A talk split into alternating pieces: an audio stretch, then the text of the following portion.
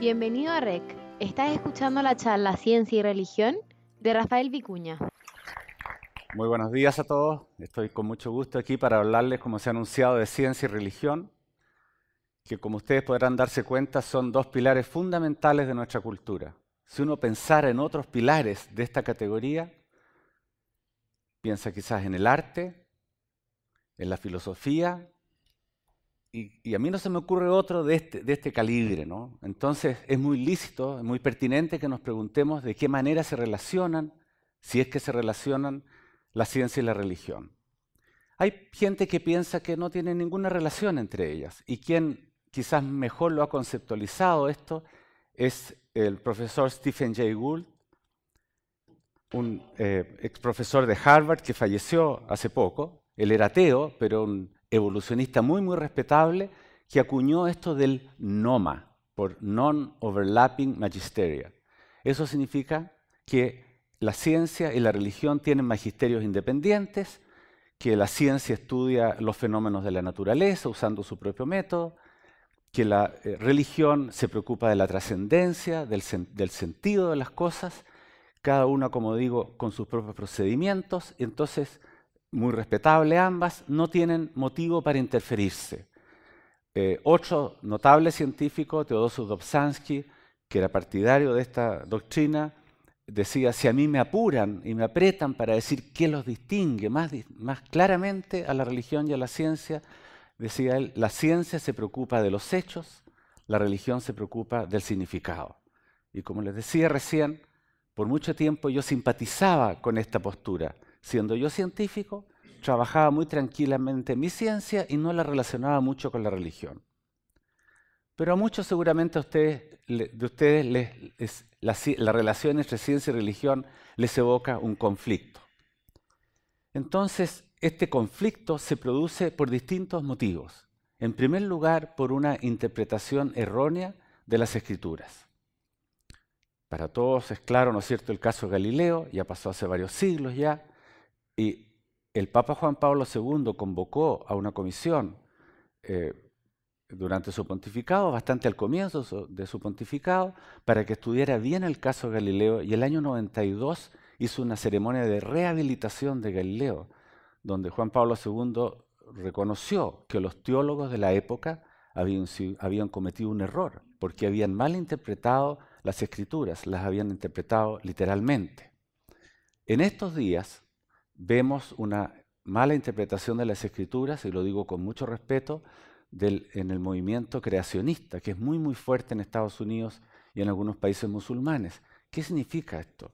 Bueno, que más del 40% de los norteamericanos creen literalmente en el relato bíblico y por lo tanto ellos piensan que el mundo se creó hace unos 7.000, 8.000 años, que el hombre existe como es hoy día, desde siempre, y por lo tanto que el hombre convivió con los dinosaurios, etc. Y por supuesto eso es algo muy distinto a lo que nos dice la ciencia. Entonces me ha tocado, he tenido el, privilegio de conversar con algunos creacionistas y digo, pero ¿cómo concilian ustedes la creencia que tienen, que es respetable porque es una postura honesta, con los datos que entrega la ciencia, que nos, nos habla de un universo muy antiguo, un universo que está evolucionando, la paleontología nos muestra que el hombre ha evolucionado, y ellos dicen, bueno, lo que pasa es que los científicos ven así las cosas, o Dios hizo las cosas para que se vieran así, pero en realidad nosotros nos atenemos a lo que dice el mensaje bíblico. Y por supuesto, el, mensaje bíblico no es un texto de ciencia, hay que, tener, hay que hacer una interpretación, y eso es lo que recomienda la iglesia. ¿no? Nadie puede tomarlo literalmente. Hay ahí un, un significado muy profundo. Por ejemplo, yo Personalmente en esto de los varios días de la creación estoy pensando en que es un proceso paulatino, en que hay un, proceso evolutivo. Nadie puede pensar literalmente que Eva salió de una costilla de Adán, no, no puede ser eso, sería un clon. Es cierto que Dios todo lo puede, pero yo estoy pensando que lo que me está diciendo Dios en ese relato es que el hombre y la mujer tienen la misma dignidad. Entonces, una razón del conflicto es una interpretación errónea. Otra razón es el excesivo, la excesiva importancia que se le da a la ciencia. Y lo digo yo como científico, es decir, hay muchos científicos que le asignan a la ciencia propiedades que no tiene y pretenden saltar a la trascendencia y sacar conclusiones que tienen que ver con, con aspectos que están más allá de la ciencia.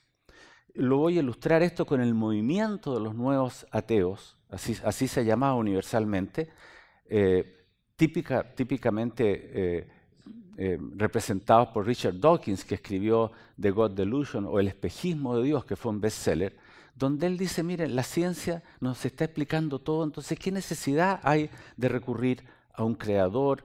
También esta, esta gente dice que la ciencia está demostrando, por ejemplo, que en la naturaleza no hay ningún significado, que no hay ningún propósito en la naturaleza. Y yo quiero ser bien preciso y voy a citar, además de Dawkins, a científicos que ustedes seguramente conocen. Por ejemplo, Stephen Hawking, que escribió este, ha escrito varios libros, seguro que, ustedes han leído alguno. Yo tengo el privilegio de alternar con él en la Academia Pontificia de Ciencias. Y sin embargo, él, en, en este libro que fue un bestseller que vendió muchísimos millones, que se llama La breve historia del tiempo, él dijo lo siguiente. Si el universo tiene un principio, podemos suponer que tiene un creador. Pero si fuese completamente contenido, no tendría principio ni fin, simplemente sería. Entonces, ¿para qué pues un creador? Es decir, lo que, lo que él dice es que es posible que el universo no haya comenzado de la nada, como nos dice la escritura, y, y, que sea eterno, como lo pensaba Aristóteles. Entonces, el universo es eterno, ¿para qué queremos un creador? Entonces, él, de una constatación científica, pretende saltar a una prueba inequívoca de la existencia de Dios. Otro, otro ámbito, ¿no es cierto?, que es el origen de la vida en la Tierra, que es un enigma para los científicos. ¿Cómo empezó la vida en la Tierra? Miren ustedes lo que dice un científico a quien admiro mucho, tengo varios de sus libros, pero que se equivoca precisamente en esto mismo. ¿no? Él dice textualmente, la vida es una expresión emergente natural de la creatividad rutinaria del universo. Al devoto que requiere un Dios creador de la vida, la ciencia le dice, espera, estamos comenzando a entender cómo ésta apareció naturalmente sin la participación de un creador. Perdónenme, pero se equivoca Stuart Kaufman. ¿Cómo la ciencia va a estar comenzando a demostrar que la vida empezó sin un creador? Una cosa es que yo empiece, esté comenzando a demostrar cómo nació la vida en la Tierra, pero no puedo deducir de ahí si se necesita o no un creador. Y una tercera cita que voy a hacer también de un tremendo científico, que en este caso fue un sacerdote, un evolucionista muy notable, que ha escrito mucho y que nos visitó en Chile hace un par de años. Él quiere usar el darwinismo para demostrar que no hay propósito en la naturaleza. Él dice, se llama Francisco Ayala, ¿no? él trabaja en Estados Unidos. El gran legado de Darwin a la ciencia y a la religión fue resolver la esquizofrenia intelectual propia del argumento del diseño demostrando que efectivamente hay un diseño, pero que éste no obedece a un diseñador sobrenatural, sino a un proceso natural carente de conciencia.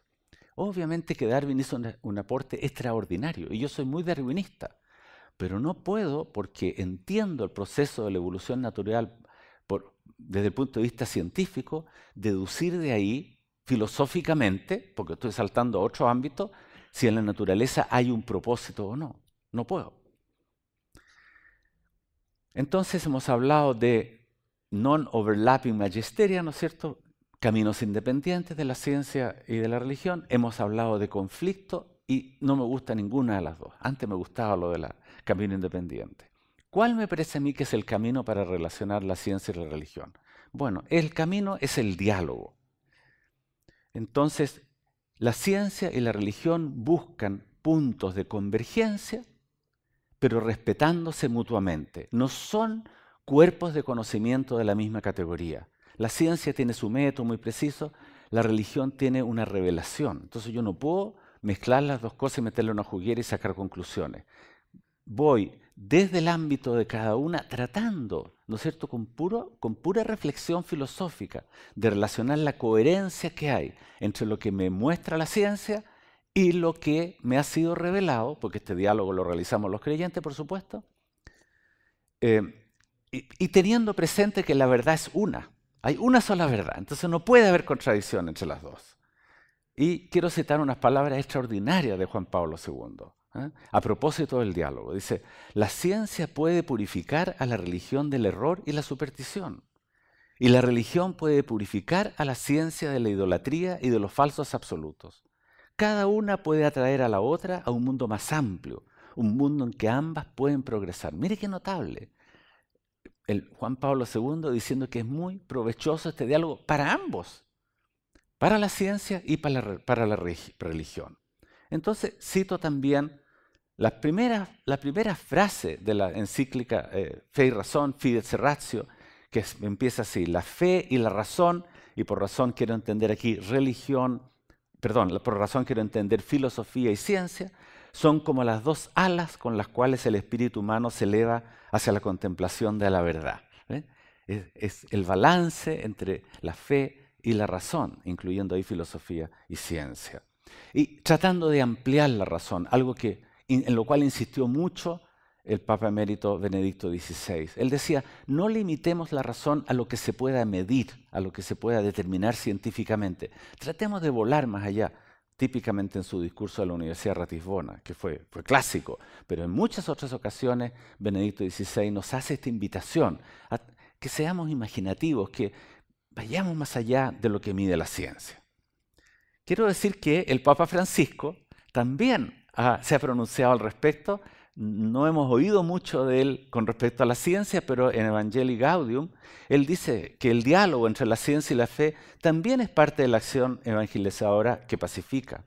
La Iglesia propone una síntesis, una síntesis entre un uso responsable de las metodologías propias de las ciencias empíricas y otros saberes como la filosofía, la teología y la misma fe, que eleva al ser humano hasta el misterio que trasciende la naturaleza y la inteligencia humana. Es decir, tres pontífices seguidos están induciendo a este diálogo entre la ciencia y la religión.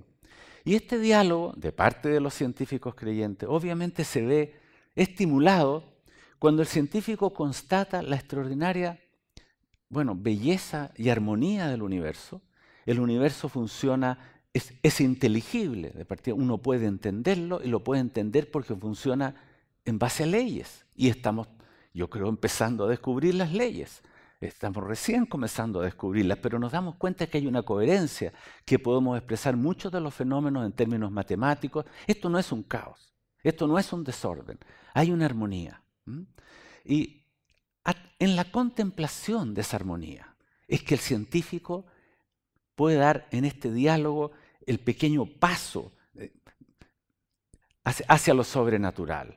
Esto es lo que ha dado origen a lo que se llama el argumento del diseño, ¿no? que es uno de, de, los tipos de argumentos que se, usan en filosofía para transportarse, ¿no es cierto?, en el pensamiento a la posibilidad de la existencia de Dios y de un creador, de que, de que alguien diseñó esto. Es decir, como decía William Paley, uno de los padres del argumento del diseño, si uno va caminando y se encuentra botado un reloj, uno dice, a ver, esto lo hizo alguien aquí hay un, aquí hay un diseño, aquí hay una máquina complicada, esto no se hizo solo. Y si uno va caminando y ve una piedra, bueno, una piedra está ahí desde siempre. ¿ah? Entonces, bueno, si yo veo una, una, naturaleza que tiene una armonía y tiene un orden, esto implica que hay un diseño. Esto es un argumento filosófico, no es una prueba científica. Y voy a citar a un científico como Robert Boyle, algunos de ustedes lo han haber oído nombrar, uno de los padres de la química moderna. Él era un tremendo científico, pero escribió más sobre teología. Él dijo, la inmensidad, la belleza, el orden de los cuerpos celestes, la excelente estructura de animales y plantas y otros fenómenos de la naturaleza justamente inducen a un observador inteligente, libre de prejuicios, a la conclusión de un autor poderoso, supremo, justo y bueno. No es esta una prueba científica, no. Si, si fuera una prueba científica, no habrían ateos, todos creeríamos.